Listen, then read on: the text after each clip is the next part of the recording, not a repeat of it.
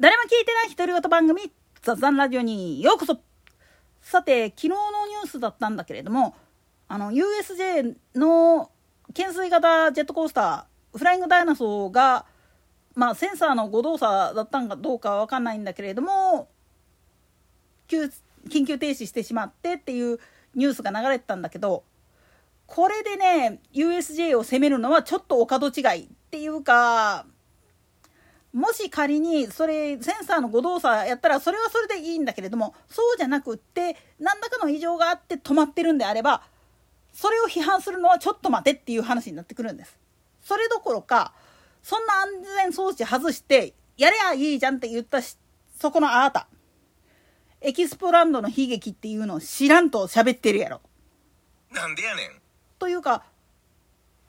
今昨今のジェットコースターの安全基準っていうのがむちゃくちゃ厳しくなってるその背景にあるのは実はこのエキスポランドで起きた死亡事故っていうのが一つのきっかけになってるんだっていうことを知っといた上で喋ってほしいんですよね。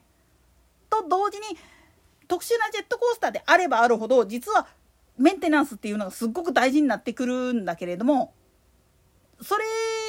されるとそうやってまあ言ってみれば休止されちゃうとなんで俺らが来た時にっていうふうに不満を言うやつがいるわけなんですよ特定数。これが原因でまあ言ってみると安全がないがしろになってしまってる可能性っていうのはなきにしもあらずなんやでっていうことをちょっと頭の片隅に入れといてほしいんですよね。エキスポランドの悲劇ってオイラが言ってるのはこれまあ仕組み自体はちょっと違うんだけれどもかつて今のエキスポシティのところがエキスポランドっていう遊園地だった時に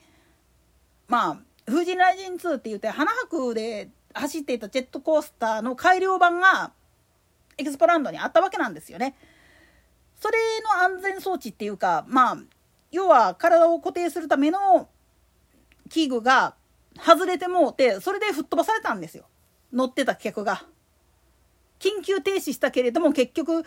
そのお客さん自身は亡くなられてしまって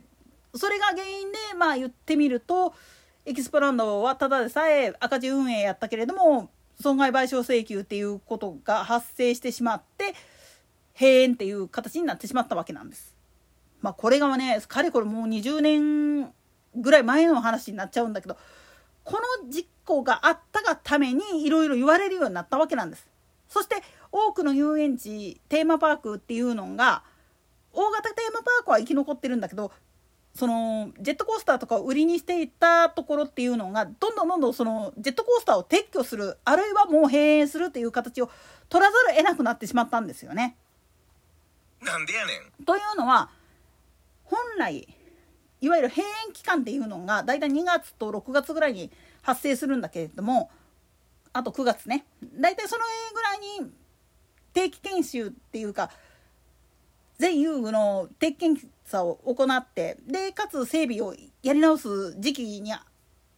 当ててるんですよね昔の遊園地っていうのは。これをガン無視して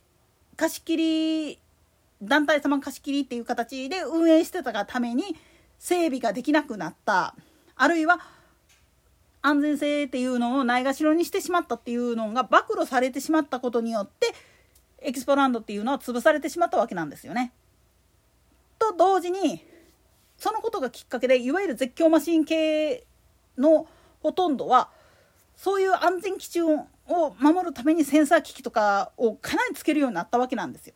速度が出るスリルを味わうだけど必ず安全性だけはきっちり守ろうねっていうことでだからあれに乗る時には必ず普通の座席式のジェットコースターもそうなんだけれども必ずまあ言ってみると身体制限っていうのがかけられてて特にループコースターとかの類になってくると身長がだいたい120を超えないと乗れませんっていう風になってたりあと体重なんかの制限があったりで基礎疾患で特に高血圧とかで緑内障とかまあオイラがそうなんだけれどもそういうのを持ってる人は乗らないでくださいなんていうふうに言われてるんですよね。とテレビ番組でね通天閣の展望台から地下のお土産コーナーまで一気に降りるスライダーがあるんだけど若市浩二っていう作家さんがやろうとしたら70歳超えてるのでおやめくださいって言われてでアンギャラ法になったことっていうのがあるんですよ。なんでやねんこれも実は、まあ、利用者の安全を考えた上で年齢制限っていうのをつけたっていうわけなんですよね。つまりまあ言ってみれば事業者としては楽しい空間が凄惨な事故現場になるっていうのだけは絶対に避けたいしそれが元で閉園あるいは倒産っていうのは絶対避けたいわけなんです。だから整備事業っていうのがあってその整備計画に基づいた形での修理点検っていうのが行われてるわけなんです普通はね。だけど通年でずっと空いてるようなところっていうのはまあ言ってみると個々のアトラクションにおいて休止期間っていうのを設けて点検とかをしないといけないわけなんです。だけど人気のアトラクション特に絶叫系のマシンっていうのはお客さんすごい来るもんだから止めるに止められないっていうのも現状だったりするんですよね。なんでやねんだからこそまあ言ってみると特にフライングダイナソーみたいなジップラインみたいなのをでかくしたやつっていうのはもう正直言ってしまうと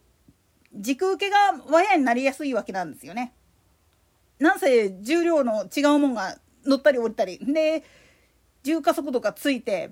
たわんだりするっていう条件の中で運行せんねんあかんからどうしても軸受けとかが壊れやすいわけなんですよね。だから本来だったら予備車とかを何何個か用意して何編成か用意して運行しているわけなんだけれどもそれでも間に合わない時っていうのがあるあるから完全クローズドっていう状態にして整備をし直すっていう時間が絶対に必要になってくるわけなんです。にもかかわらずそこら辺をガン無視して運行しろやって言い始めたらそれテーマパーク潰しに行ってませんかっていう話になってくるわけなんです。昨今の遊園地テーマパークっていうのが絶叫マシンを撤去してるのはそういう意味があるわけなんです。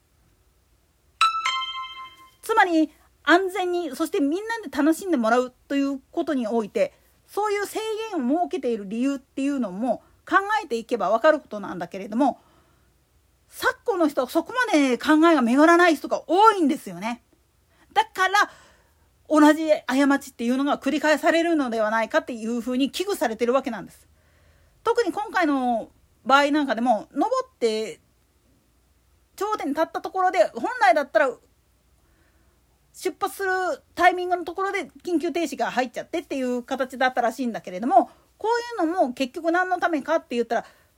加速がついた時にはもう止められない状態だしそれでもし破損とかしたらそれこそ本当にエキスポランドの悲劇再びになってしまいかねなかったわけなんですよね。だからあの時点で止まっといて正解まあ救助するのは大変だろうけれども救助避難するのに足はないからねあそこ。なんでやねんでもそういうところであったとしてもちゃんと安全に止められてで本来だったら逆走するための装置とかがついてたらそれで、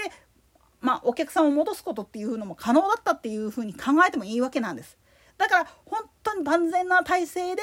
やっててもそういうトラブルっていうのはしょっちゅう起きるわけだしそしてそれらを理由にして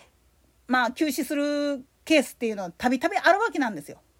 そんなの起こすななんておかしいって言ってる人らはだからあんたらのわがままに付き合ってるがために機械が壊れてんやでっていうことに気づいてほしいんですよね。夢の国あるいはそういうまあ言ってみれば仮想空間の中でもっとみんなで遊ぼうぜって思った時にリアルなことを言ってしまうとそういう見えないところでの事故っていうのを未然に防ぐためのシステムがたまたま働いてしまっただけの話であってそれに対して経営者や運営会社に対して文句を言うっていうことはじゃあ事故ってなくなったとしてもお前絶対文句言うなよっていうことになるんですよね。といったところで今回はここまで。それでは次回の更新までごきげんよう。